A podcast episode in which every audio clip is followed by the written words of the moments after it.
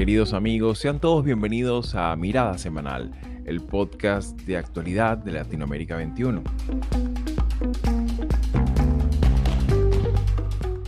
Como todos los domingos, analizaremos las principales noticias de la semana con el respaldo intelectual de Marisabel Riera y Manuel Alcántara Sáez.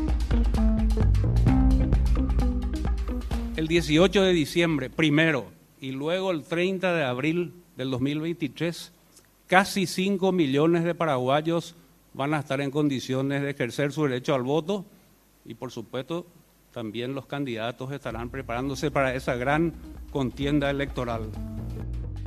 Un presidente, 45 senadores, 80 diputados, 17 gobernadores y 257 miembros de las juntas departamentales serán los cargos a definirse en las elecciones generales de este próximo 30 de abril en Paraguay una contienda política que se disputa entre los principales partidos tradicionales, el oficialista Asociación Nacional Republicana, mejor conocido como Partido Colorado, y el Partido Radical Liberal Auténtico, organizaciones que desde el diciembre pasado, en sus elecciones primarias, ya venían perfilando sus candidaturas, propuestas y también sus más notorias discrepancias. En un contexto de creciente inseguridad, estancamiento económico, escándalos de corrupción y grietas internas a la coalición oficial, ¿Podría el Partido Colorado con la candidatura de Santiago Peña reconquistar la simpatía del electorado? O por el contrario, serán estas elecciones la ocasión para que Efraín Alegre represente un cambio político socialdemócrata en el Paraguay? Las redes de tráfico y trata de que promueven el movimiento ilícito de personas y bienes a través del Darién, ya sea por vía terrestre y marítima. Por otra parte, el martes de esta semana, funcionarios de Colombia, Panamá y Estados Unidos se reunieron en Ciudad de Panamá para examinar y retomar el diseño de políticas conjuntas relacionadas con el incontenible flujo migratorio que ha seguido dándose en la selva del Darién.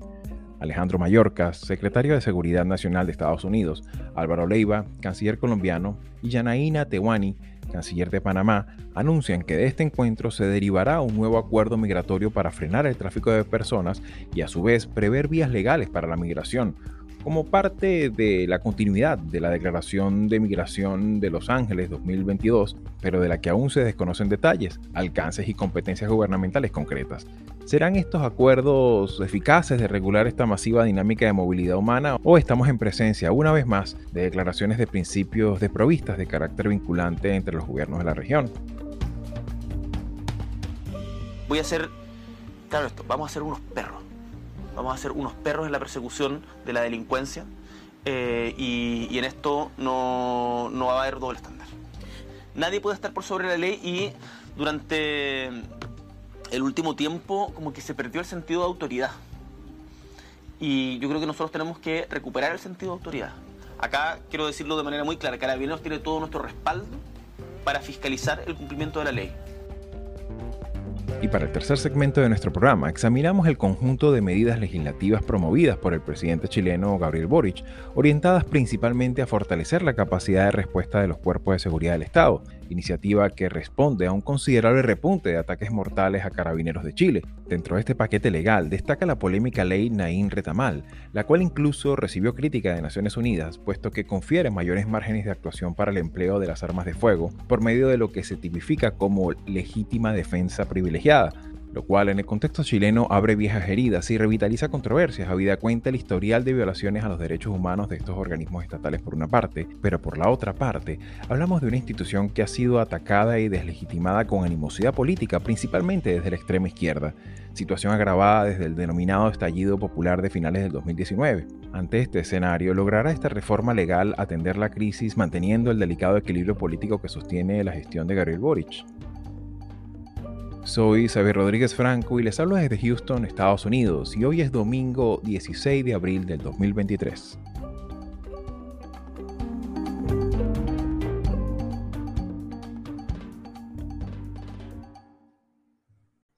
Y bien amigos, como todos los domingos estamos una vez más en mirada semanal evaluando el compendio de noticias, o bueno, de ese compendio tratar de sacar eh, lo más saliente y en algunas ocasiones no nos encontramos directamente con noticias, sino con el advenimiento de, uno, de lo que va a ser noticia, que es el caso que, nos compete en este primer bloque del programa, que es examinar el clima preelectoral del Paraguay.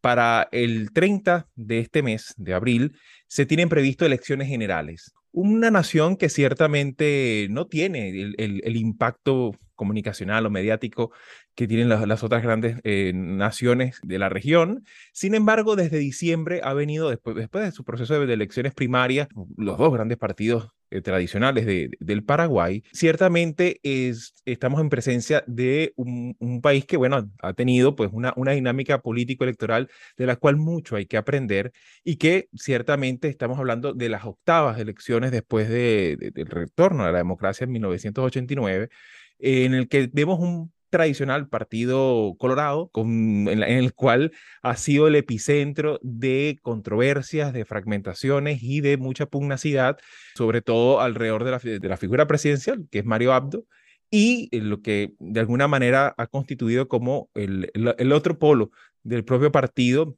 que ha sido el, el expresidente Cartes, que bueno, en ese proceso de nominación y la propia dinámica interna del, del partido pues ha, tenido pues un impacto considerable en la, en, la, en la propia primaria y en lo que es la oferta electoral. También por el otro lado tenemos un partido radical, sería Partido Radical Liberal Auténtico, que participó en, esta, en este proceso de primarias abiertas, designándose a Efraín Alegre, quien ya perdió en varias ocasiones, en un par de ocasiones, eh, la, más reciente de ella fue con el propio expresidente Cartes, y que de alguna manera pues ha habido un, importante cuestionamiento, sobre todo también con la gestión administrativa del propio partido. En ese sentido, pues me gustaría pues un poco escuchar sus apreciaciones, también considerando que el, Frente Guazú, eh, que es prácticamente la, coalición eh, de izquierdas, pues no se tiene muy claro qué, qué tipo de apoyo puede prestar a la oposición en este contexto. En este preámbulo que acabo de dar, Manolo, ¿cuál es tu valoración, eh, sobre todo considerando el contexto y los antecedentes del sistema político paraguayo? Claro que sí, Xavi. Bueno, tú ya lo has dicho antes, eh, el sistema político paraguayo se articula diré que históricamente en torno a dos grandes partidos, que es el, la Alianza Nacional Republicana, que es el Partido Colorado, y el Partido Radical Liberal Auténtico, ha venido siendo la oposición tradicional, porque los colorados han, han estado en el poder prácticamente siempre. Solamente hubo un periodo y es el periodo de, en que Fernando Lugo, este hombre que era, que era obispo, llegó a la presidencia apoyado por el Partido Liberal Radical Auténtico. Fernando Lugo fue, digamos, líder de una coalición, de una coalición complicada. Repito, era la primera vez que, perdían los colorados y no salió libre de un juicio político que los propios liberales le hicieron o contribuyeron al, juicio político. O sea, se rompió primero la coalición y los liberales apoyaron el juicio político que habían planteado los colorados. Los liberales en corto plazo obtuvieron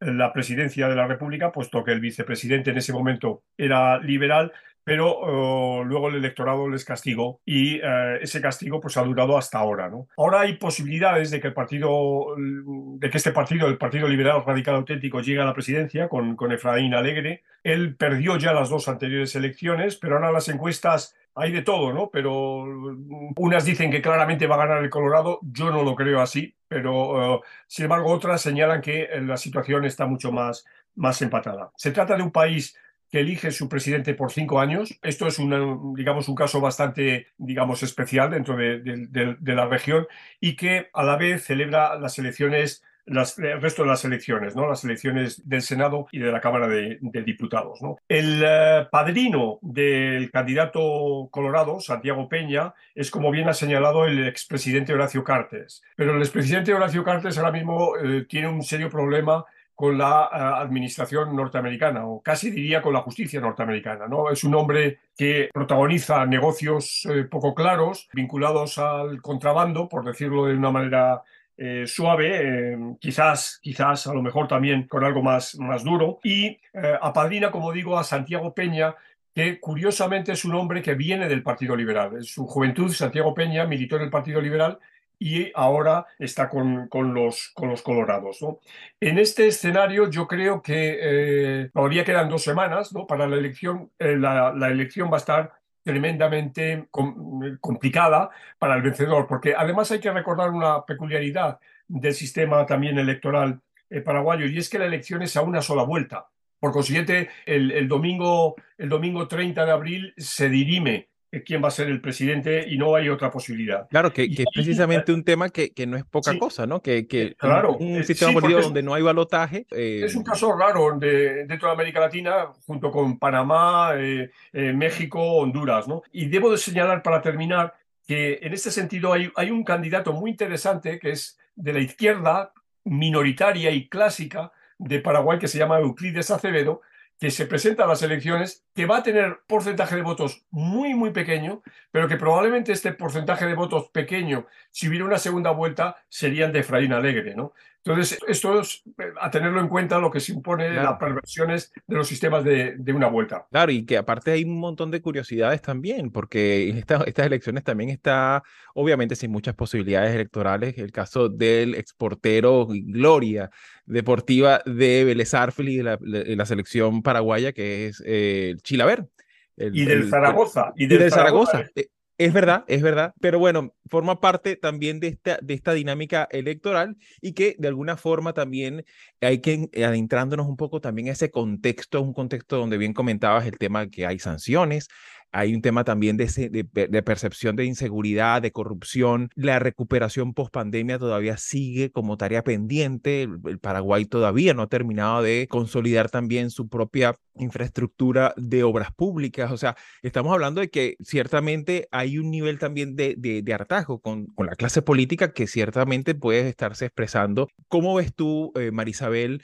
Las posibilidades que pueda tener un cambio de gobierno o un cambio de partido, considerando también que estamos hablando de un sistema político que tiene este, estas particularidades que ya señaló Manolo. Bueno, fíjate, estaba comenzando a leer un artículo de Tomás, Tomás Dosek sobre Paraguay a mí me pareció interesante eh, ese, ese planteamiento sobre el clientelismo político porque en Latinoamérica muchas veces nos vemos ante una realidad política fragmentada, ¿no? No solamente los partidos políticos que pierden terreno frente a individualidades que vienen con la promesa de acabar con los vicios de esos partidos, ¿no? Pero que en realidad lo que hacen es reproducirlos pero por otra parte también hay un aprovechamiento de la fragilidad de esos partidos. Cuando uno asume que la política es una relación pragmática y transaccional, es mucho más fácil ver este tipo de, de conductas y de prácticas. El clientelismo llega a ser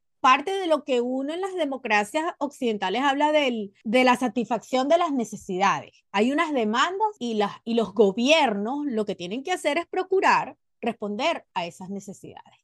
Sin embargo, viéndolo desde esa perspectiva, a mí me pareció llamativo esa caracterización como algo que para el resto de América Latina es natural. Hay una realidad, vamos a decir, cultural, pero muy localista, que se reproduce en distintas instancias. Entonces el candidato conoce a la gente, la gente conoce al candidato. ¿Por qué el Partido Colorado se ha mantenido durante tantos años en el poder?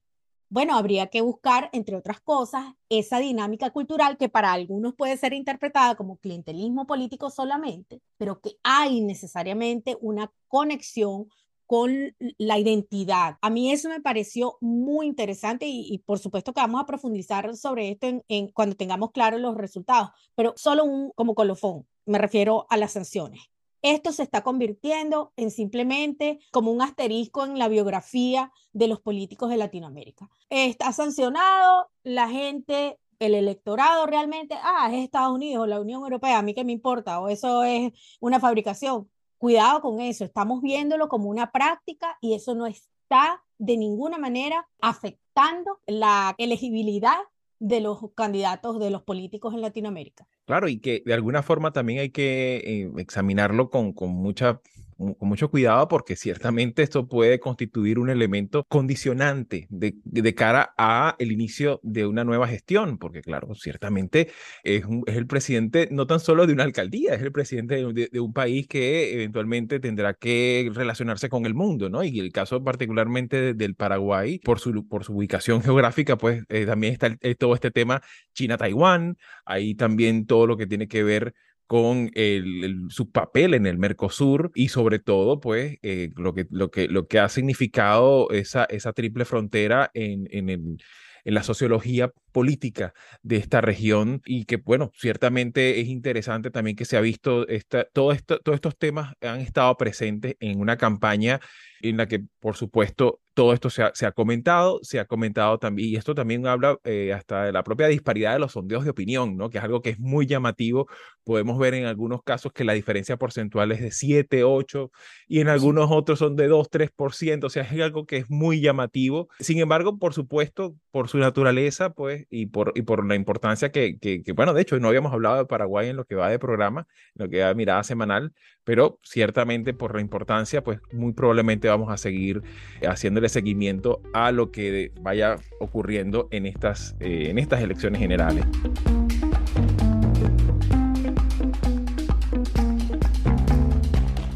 cambiando ya de término, de tercio, como dirían en España, vámonos al centro del, del, continente, en este caso a Panamá, donde recientemente pues se hizo, se celebró una, no, no, no, tuvo por supuesto la pompa y circunstancia de una cumbre, pero sí fue un encuentro entre mm, Colombia, Panamá y los Estados Unidos, eh, autoridades principalmente migratorias, por lo menos destacaba el caso, la presencia de Alejandro Mayorca, secretario de Seguridad Nacional de Estados Unidos, Yanaína Tewani, que es la canciller de Panamá, así como también el propio Álvaro Leiva, que es el propio canciller de Colombia, el defensor del pueblo de Colombia, Carlos Camargo, participaron en esta reunión en la que de alguna manera pues ya nos habla de una continuidad de lo que en su momento, en la cumbre de las, de, las Américas, que realizada en Los Ángeles el año pasado, pues se había planteado una gran hoja de ruta que ciertamente, la verdad también se ha dicha, pues ha tenido, tenido como un comportamiento muy esporádico desde esa cumbre hasta acá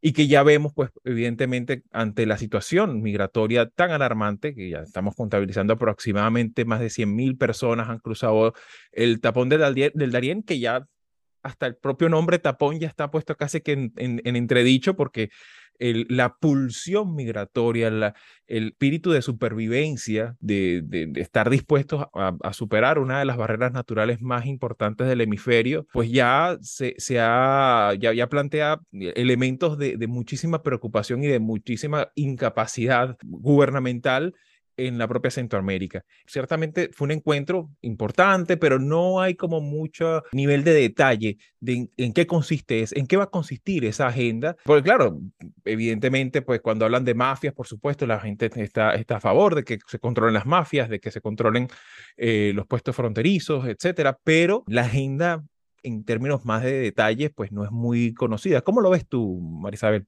Bueno, creo que la agenda no la vamos a conocer hasta que no hayan acuerdos, porque en el caso concreto de los Estados Unidos, los activistas de derechos humanos, activistas a favor de la inmigración y en contra de la inmigración, además de que tenemos un montón de leyes, en el caso de la Florida, que son anti-inmigración, aquí hay un hervidero. Entonces, esa agenda, mientras menos la, la, promuevan en cuanto al contenido preciso, concreto de las medidas que ellos quieren acordar con Colombia y Panamá, sobre todo, eso no lo vamos a saber hasta que no hayan acuerdos. Y entiendo que están en, en etapas eh, no muy avanzadas. Claro, esto también hay que verlo en el marco de los preacuerdos de, de, la cumbre de la democracia, en el entendido de que hay que lograr mecanismos, primero, que ataquen de manera efectiva la industria del tráfico humano que representan los coyotes.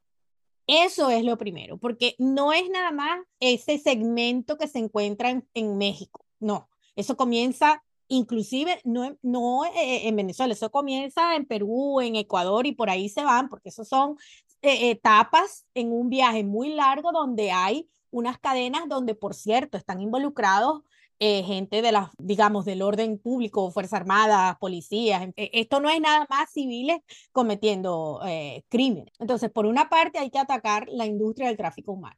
Pero por la otra, creo que es lo más importante. Aquí tenemos un tema de vacío legal.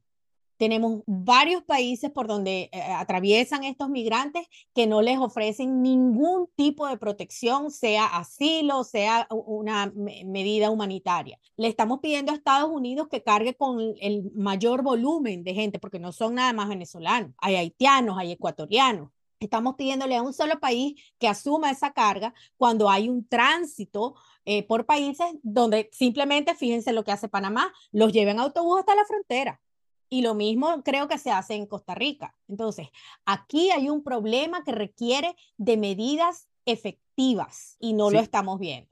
Claro, y que, y que precisamente sobre este tema hemos tratado ya en, en, en entregas anteriores de mirada semanal con estos temas tan, tan, lamentables que, y estos casos, estos incidentes tan lamentables como víctimas mortales que ya hemos reseñado aquí y que ciertamente pues pasa el tiempo, que tiene efectos colaterales no tan solo en el plano estrictamente político, sino también económico, social, sanitario, en, lo, que tiene que ver con la asistencia mínima básica. Y me gustaría un poco en ese contexto, Manolo, tú estuviste ahí, estuviste en el Golfo de Urabá, le viste la cara en primera persona sin intermediarios, a ese raudal humano que, bueno, está dispuesto a, lo que sea por cambiar su historia, ¿no? Por cambiar su, su, propia historia de vida. Y en esta circunstancia me gustaría un poco tu apreciación, sobre todo en el entendido y en la necesidad que hay de que, esta, de que estos encuentros se traduzcan en no nada más salvarle el pellejo ante la opinión pública a los gobiernos, sino también buscar la manera de salvarle la vida a estas personas. Exactamente. Eso es, mm, es sobrecogedor, ¿no? Realmente. Lo habéis dicho muy bien, las cifras de este primer trimestre del año son cerca de 100.000 personas las que han pasado por allí. Se dice que el año pasado pasaron 250.000 y que este año se van a acercar a las 400.000 personas. Eso supone muchas cosas, lo ha dicho Marisabel, supone pérdida de vidas, supone drama, sufrimiento, picaduras de serpientes venenosas, deshidratación, la actuación de los coyotes, la actuación de grupos criminales, es decir, de grupos que roban y que, y que quitan la vida a, las personas, eh, a las personas migrantes. Deterioro ecológico brutal, porque pensemos lo que es eh, andar en, en, al mes unas 30.000 personas por unas trochas, ¿no? Mm, botando todo tipo de, basuras. Supone también, eh, si se quiere, una pequeña cara positiva, ingresos locales a la economía eh, de, las ciudades por donde pasan estas personas. ¿no? Yo estuve en concreto en Necoclí, Colombia, salen eh, las barcas a Capurganá. Capurganá está al otro lado del Golfo de Urabá y ya a muy, muy pocos kilómetros de la frontera panameña, donde, como muy bien habéis dicho, no llega ninguna carretera no llega por consiguiente ningún tipo de, transporte. De transporte. O sea, eh, ahí es donde comienza verdaderamente el sufrimiento porque hay que cruzar unas serranías por trochas, ¿no? Curiosamente, en, el Golfo de Urabá ya está organizado el transporte, es decir, la gente que se sube a las lanchas, yo lo vi en, en Necoclí, paga eh, su, su, tarifa, eh, su, boleto para, para, la, para tomar la lancha y también, curiosamente, paga un pequeño impuesto de tráfico marítimo, ¿no? Impuesto portuario, que lo, que lo llaman así, ¿no? O sea que ese, ese sentido está está absolutamente organizado. Y también otra cosa muy interesante es la heterogeneidad de nacionalidades. Cierto que en ese momento que yo estuve, venezolanos, ecuatorianos, haitianos, cubanos, por ese orden, era el principal contingente de la gente que pasaba, pero también yo vi chinos, vi gente de uh, algunas de las ex repúblicas soviéticas del centro de Asia, indumentarias, etcétera, también vi gente, costó ver si eran de India o de Pakistán, pero claramente también de estos países. O sea, es decir, no estamos hablando solamente de una migración latinoamericana, que de acuerdo que es la, más grande, pero es, una, es, un, es un contingente realmente impresionante, donde de nuevo ah, se requiere cooperación internacional, porque eh, evidentemente eh, el, el final de esa, llamémoslo, aventura es Estados Unidos, pero claro, van a pasar por países que cada vez están más complicados, como es ahora mismo Nicaragua, por ejemplo, o como habéis señalado esa travesía de Panamá que comienza siendo tremendamente difícil, ¿no? Y sí, y que además de todo esta, esta complejidad, pues tenemos también, que aquí hablabas de heterogeneidad, también hay una heterogeneidad en términos de prácticas y de legislaciones migratorias a lo largo y ancho de todo Centroamérica. Vemos que es un crisol en, en materia de competencias, en materia de coordinación intergubernamental, en fin, o sea, es, un, es realmente un via crucis en el más sentido estricto de la palabra, ¿no? De, para, para, para las personas y sobre todo en lo que esto implica también desde el punto de vista de desafíos, ante una, una agenda, ante una hoja de ruta que se, se, hace llamar hoja de ruta por en, un contexto muy mm, de propaganda prácticamente, pero que eh, obviamente requiere, requiere un trabajo técnico, un trabajo que incluya a las comunidades, un trabajo que incluya también a la cooperación internacional que ha estado allí durante muchos años eh, y que ciertamente estaba en el terreno mm, recabando datos y dándole, dándole seguimiento a esto. Por su naturaleza, pues vamos a seguir también nosotros desde Mirada Semanal examinando a medida que vaya avanzando y ojalá se puedan conseguir una, una capacidad de coordinación mucho más eficiente, más allá de dar dinero a comunidades, más allá de, un plan conjunto que tenga esa, esa, ese, ese, ese, ese valor multidimensional que se requiere.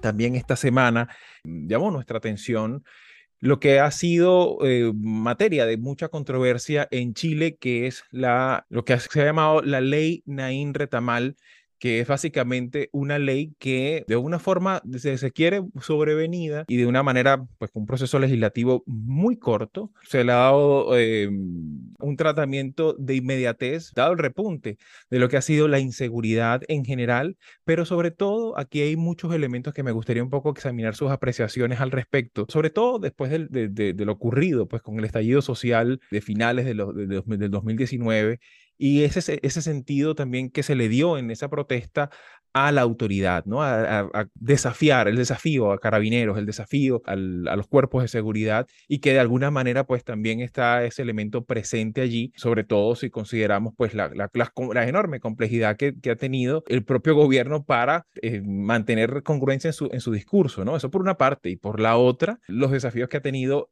no tan solo en el plano territorial, con esta, la situación mapuche eh, en, buena parte del territorio eh, chileno, sino también el tema en las ciudades. En ese contexto, Marisabel, ¿cómo examinas tú este tema, sobre todo teniendo como contraste también lo que nosotros vimos aquí en Estados Unidos, ¿no? Con este tema, con el asunto policial, todo este movimiento también que ha, que ha significado el defund the police, que ha sido un tema que es muy delicado y que muchas veces cuando vemos este tema de la legítima defensa privilegiada, que es como se ha, llamado, venido a, denominar, pues ciertamente nos trae pues un poco ese déjà vu que hemos vivido aquí en Estados Unidos. ¿Cómo lo ves tú, Marisabel?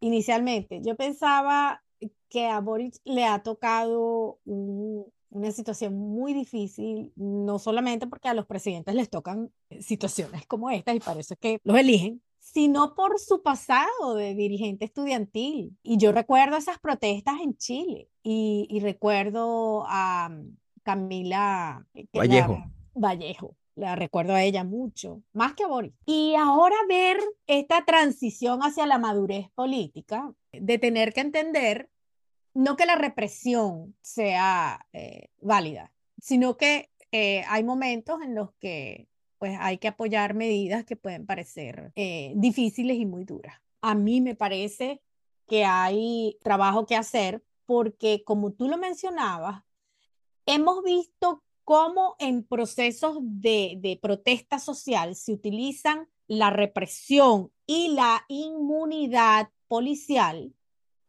para tratar de, de, no de amedrentar, sino de inhibir la protesta. Y ese es el cuidado que hay que tener hay que proteger a la población, hay que proteger a la propiedad privada, pero la protección también se tiene que extender hacia el derecho a la protesta. Yo creo que es válido que se cuestionen leyes que les den más impunidad a cuerpos policiales y de represión, pero sí eh, eh, en el entendido de que tiene que haber también una sensación de seguridad. Y eso es lo que está en juego aquí en Chile, ¿no? Claro, y que, y que ciertamente la verdad sea dicha, pues la actuación de, de, los cuerpos de seguridad durante las protestas, pues estuvo bajo, bajo, bajo la mira de la opinión pública, se registraron eh, violaciones a los derechos humanos durante esos incidentes y también eh, este, hay que, no podemos pasar de largo el, historial que, que, ha tenido a, lo largo sobre todo de la dictadura de, Pinochet.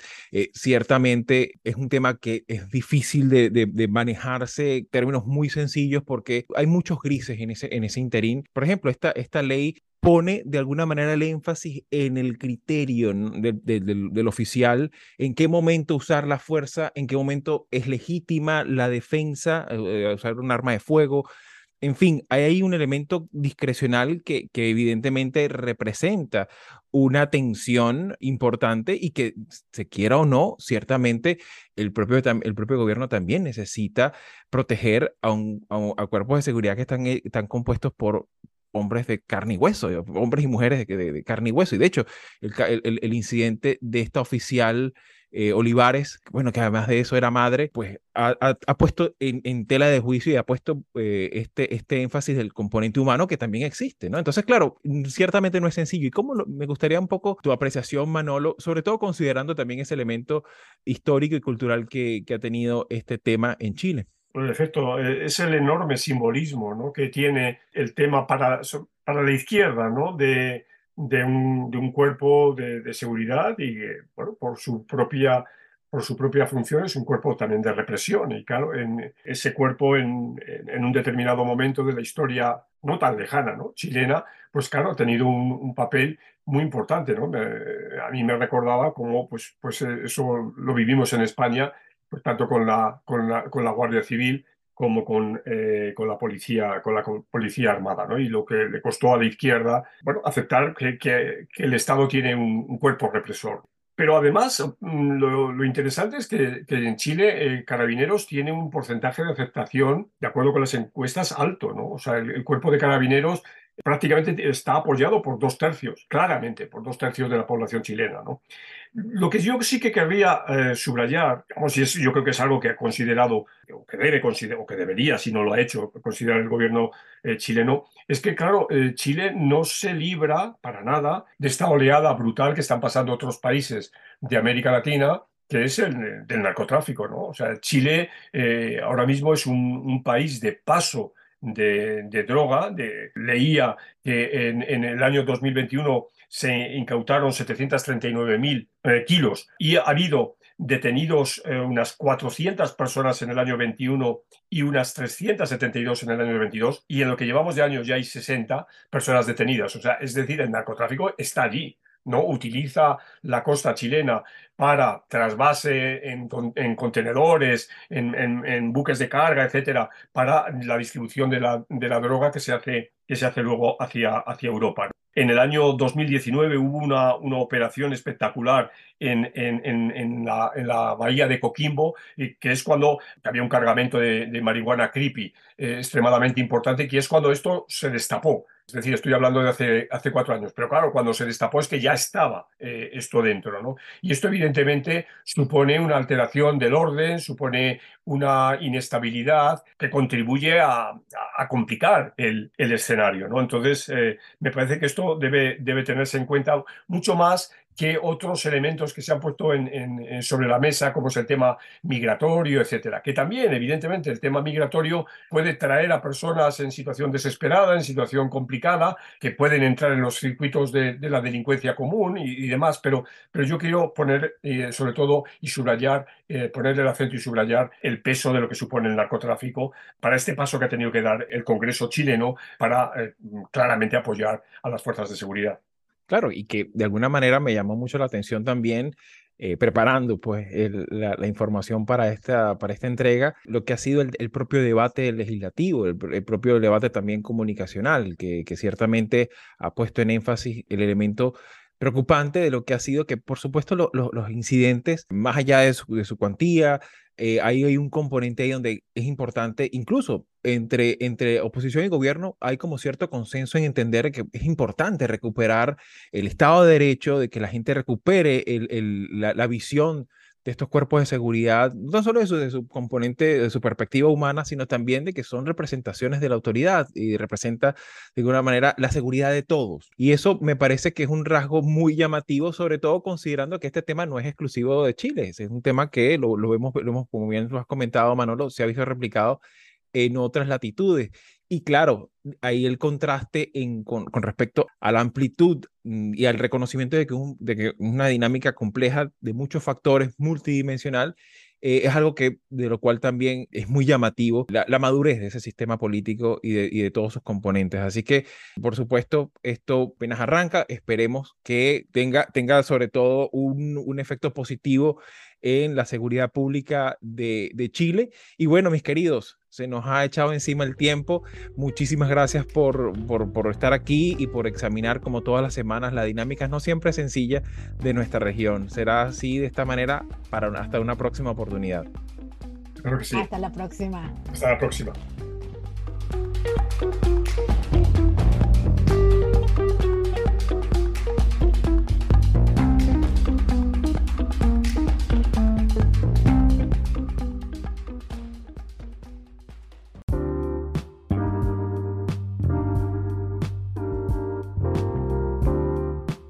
los audios para este episodio fueron obtenidos de Voz de América, canal oficial de la Justicia Electoral del Paraguay y Tele 13. Soy Xavier Rodríguez Franco y nos escuchamos en Mirada Semanal la próxima semana.